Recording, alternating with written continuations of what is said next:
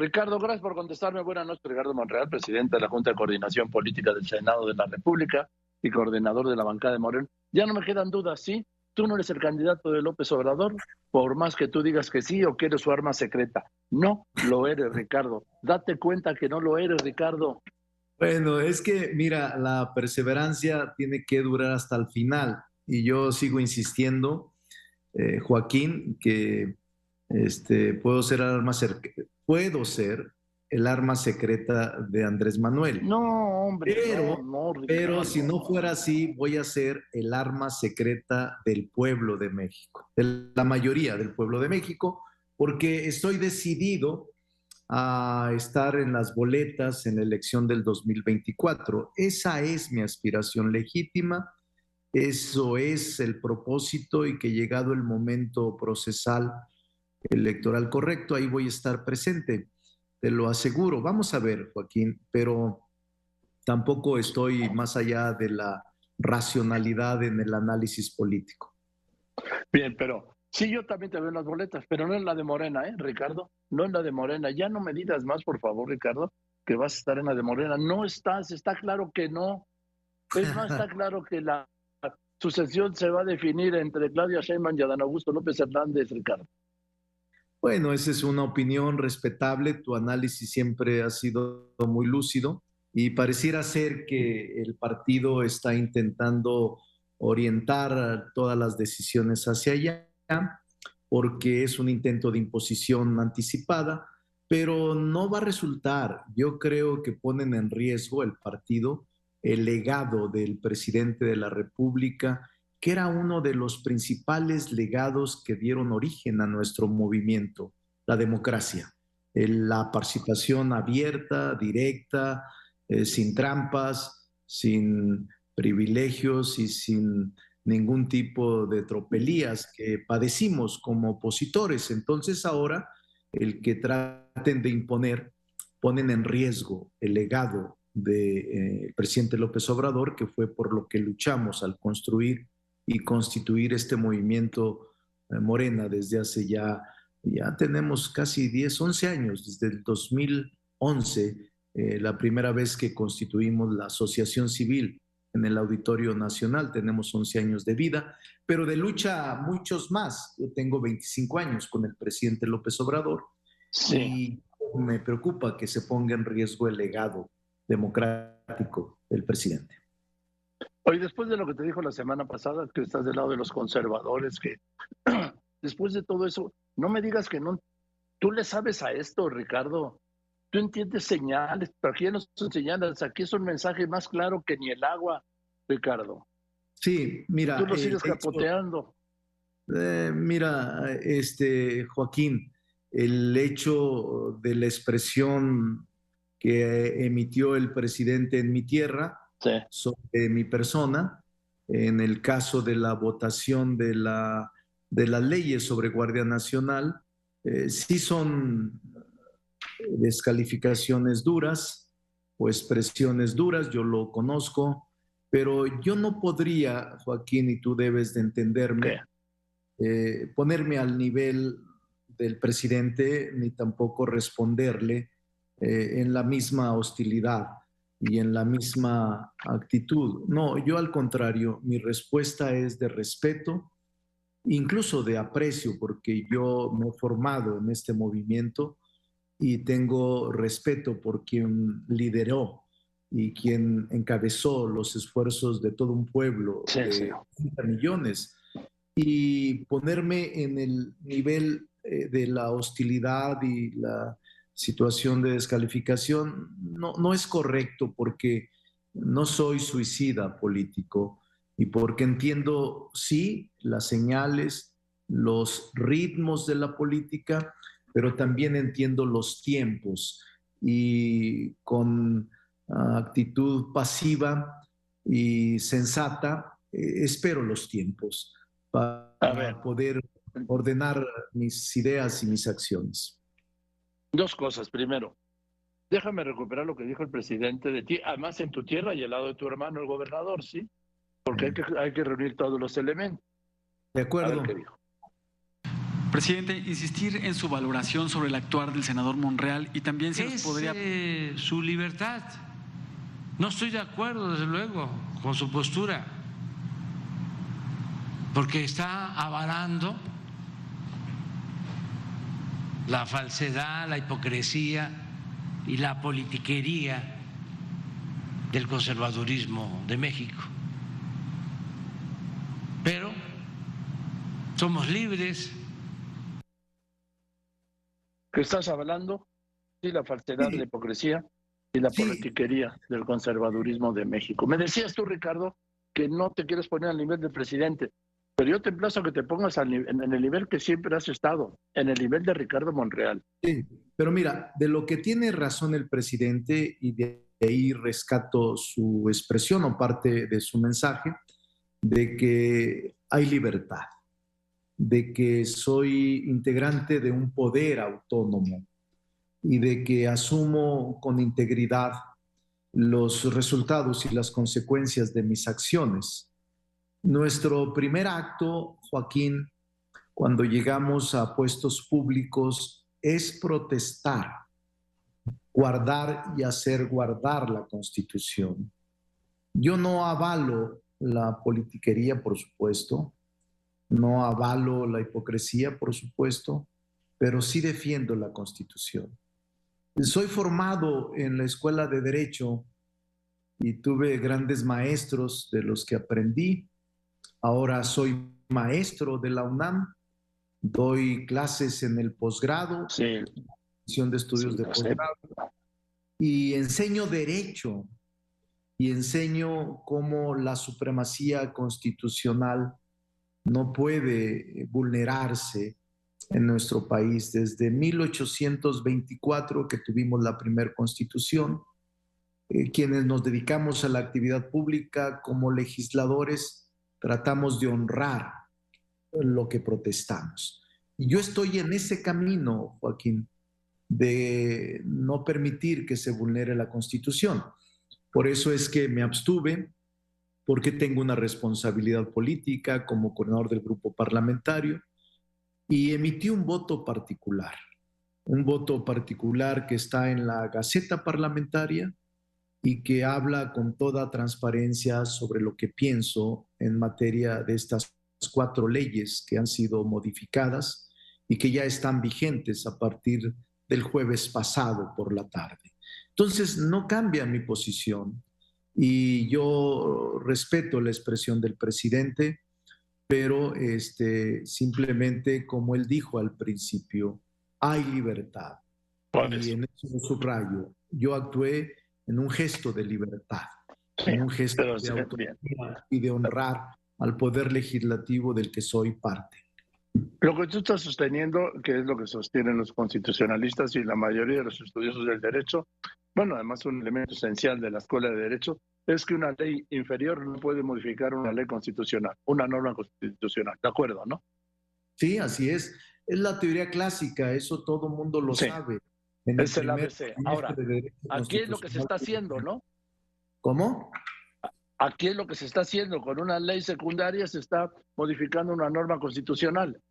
Sí, y cuando eso sucede, Joaquín, cuando el legislador no prevé este tipo de acciones legislativas, queda el recurso de la Suprema Corte de Justicia a través de las acciones de inconstitucionalidad o de las controversias constitucionales, según sea el caso. En este caso concreto es acción de inconstitucionalidad. Y seguramente la tercera parte de los legisladores van a poder ejercer este derecho y será la Corte la que decida en última instancia sobre la constitucionalidad de los actos legislativos que emitimos el pasado jueves. ¿Tú te sumarías a, este, a esta acción de inconstitucionalidad o a esta controversia constitucional? No, porque a pesar de que yo emití un voto particular, eh, ellos eh, han ya expresado y no me han requerido ni invitado y entiendo que ellos ya están por presentarla a la Suprema Corte de Justicia de la Nación.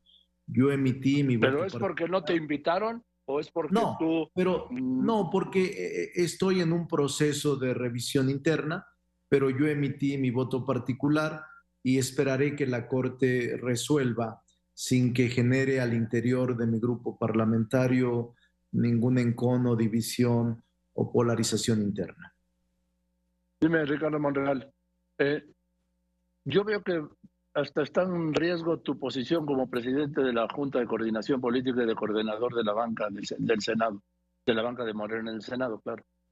Sí, cuando defiendes la Constitución, Joaquín, no hay límites en tu, al menos para mí, no hay límites eh, pragmáticos, no hay ninguna posición que se canjee, ni tampoco estoy ajeno a esta eh, determinación o este análisis que haces tú.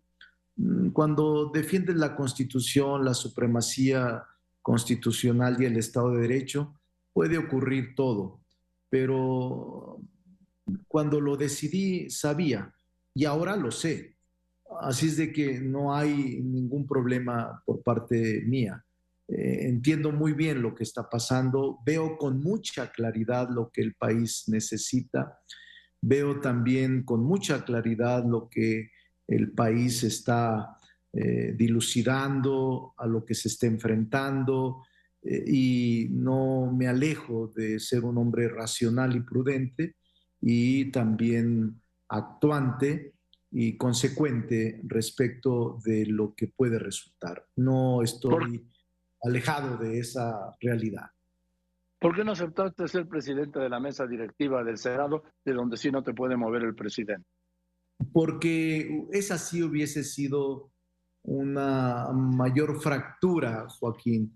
Quizás ya la haya, pero primero, porque se pudo haber hecho, eh, solo faltaban seis u ocho votos que pudieron haber... Tuviste 52. Sí, pero yo incluso me reuní previamente con un grupo como de 15 senadores que me plantearon, 15 senadores de Morena, unas dos horas antes de la votación en el Pleno. Y ellos, porque les comentaron algunos de la oposición, que con votos de nosotros pudiéramos nombrar un presidente, en el caso mío me podrían nombrar.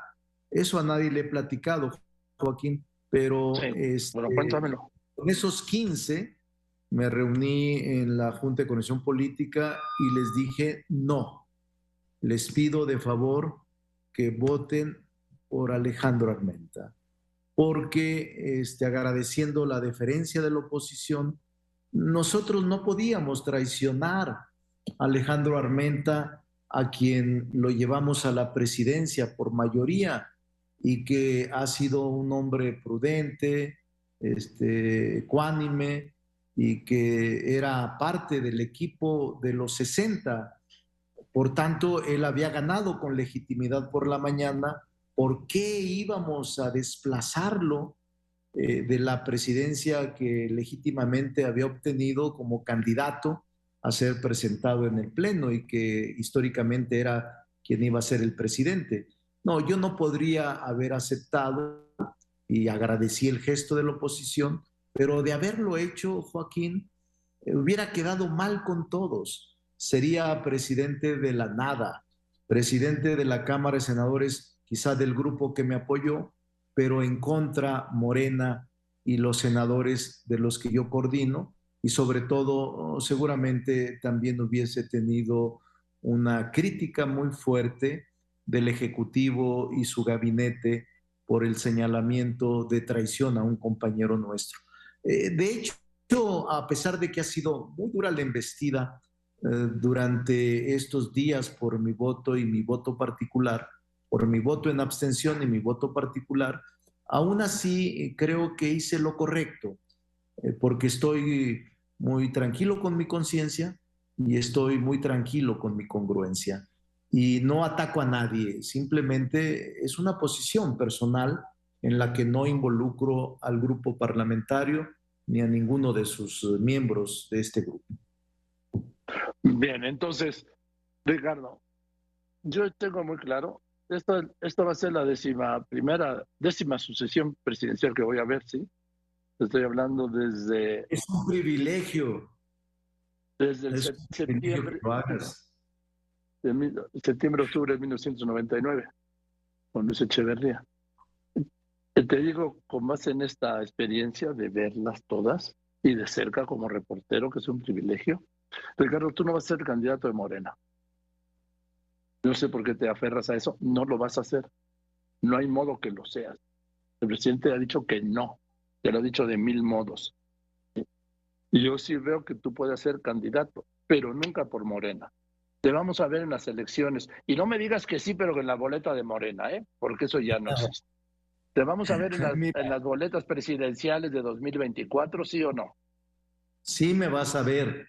Voy a luchar por estar porque estimo que soy quien puede darle al país una etapa de reconciliación. El país no puede estar en confrontación permanente. Tenemos problemas severos que están por ocurrir. Las pensiones o reservas actuariales, el cambio climático, el ingreso que no es suficiente para satisfacer las necesidades, la inseguridad pública. Es decir, Joaquín, tenemos que estar pensando en soluciones de largo plazo sin estar viendo solamente el proceso electoral y solamente el cambio de presidente de la República. Eh, por eso quiero enfrentar la realidad del país y por eso siento que soy quien puede darle un rumbo estable y reconciliatorio a la nación, porque tengo la experiencia acumulada, porque tengo la serenidad y la prudencia de convocar a todos los sectores y buscar soluciones de manera conjunta, y porque tengo madurez para el ejercicio de la función pública sin que incurra en arrebatos o en precipitaciones que lastimen a la nación en su desarrollo. Eh, yo sería el presidente de la Reconciliación Nacional, pero sería quien profundizara el proceso de cambio que inició en el 2018, conservaría políticas públicas que ha implementado el presidente como la política social y otras en materia económica, pero reforzaría otros rubros como el de la inseguridad y la atención al campo y a la recuperación económica. Es decir, Joaquín, tengo mucha claridad en lo que debemos hacer y estoy luchando a la buena bajo las circunstancias en las que estamos atravesando, bajo las condiciones que se están imponiendo, pero seguiré hasta el final. Te he dicho y lo aquí lo repito, cuál es mi límite, la dignidad, cuando ya sea eh, constantemente eh, una fuente de ataques injustificados, entonces caminaré eh, hacia donde debo de caminar, pero conozco bien los tiempos, conozco bien los ritmos de la política y no me precipito, más bien resisto los embates de adentro y de afuera, pero este, estoy cuajado a la adversidad y es, me crezco ante los problemas porque sé cómo resolverlos en los peores momentos. Entonces sí serás candidato presidencial y yo insisto, no serás por Morena. Es que decir que es por Morena, Ricardo, es aferrarte a algo que me extraña de ti porque tú no eres aferrado. Tú tienes, eres un político claro y sabes que por ahí no vas a transitar. Pero en fin, lo veremos con el tiempo. Vamos a verlo, Joaquín. Tengo mucha confianza en la población y en la gente. Y si la gente no quiere, tampoco no puede esforzar ninguna circunstancia, porque obviamente el presidente ha sido tan inteligente que nos ha llevado a considerar solo a tres desde hace un año y medio y la gente habla solo de tres y obviamente una más que de los tres y otro como suplente de los tres, pero este, nos ha llevado con su narrativa a considerar eh, que Morena es imbatible y que lo único que te queda es escoger uno de los tres y eso no es cierto. Eso me parece que hay que decirlo. Hay mexicanos y mexicanas excepcionales que pueden ser buenos candidatos de los partidos y que el país va a darse una sacudida y va a generar condiciones de democracia interna. Yo estoy seguro que el 18 fue el inicio de una mayor concientización, de una mayor información y de una mayor politización de los ciudadanos y las ciudadanas que van a decidir y que no se van a dejar y no se van a rajar en este proceso tan importante para el país que será el 2024. Tú tampoco te vas a rajar. No, ni nos vamos a dejar, ni nos vamos a rajar. Gracias, Ricardo. Gracias por contestarme. Te mando un saludo. Saludos, Joaquín, a todos. Buen día. Buenas tardes.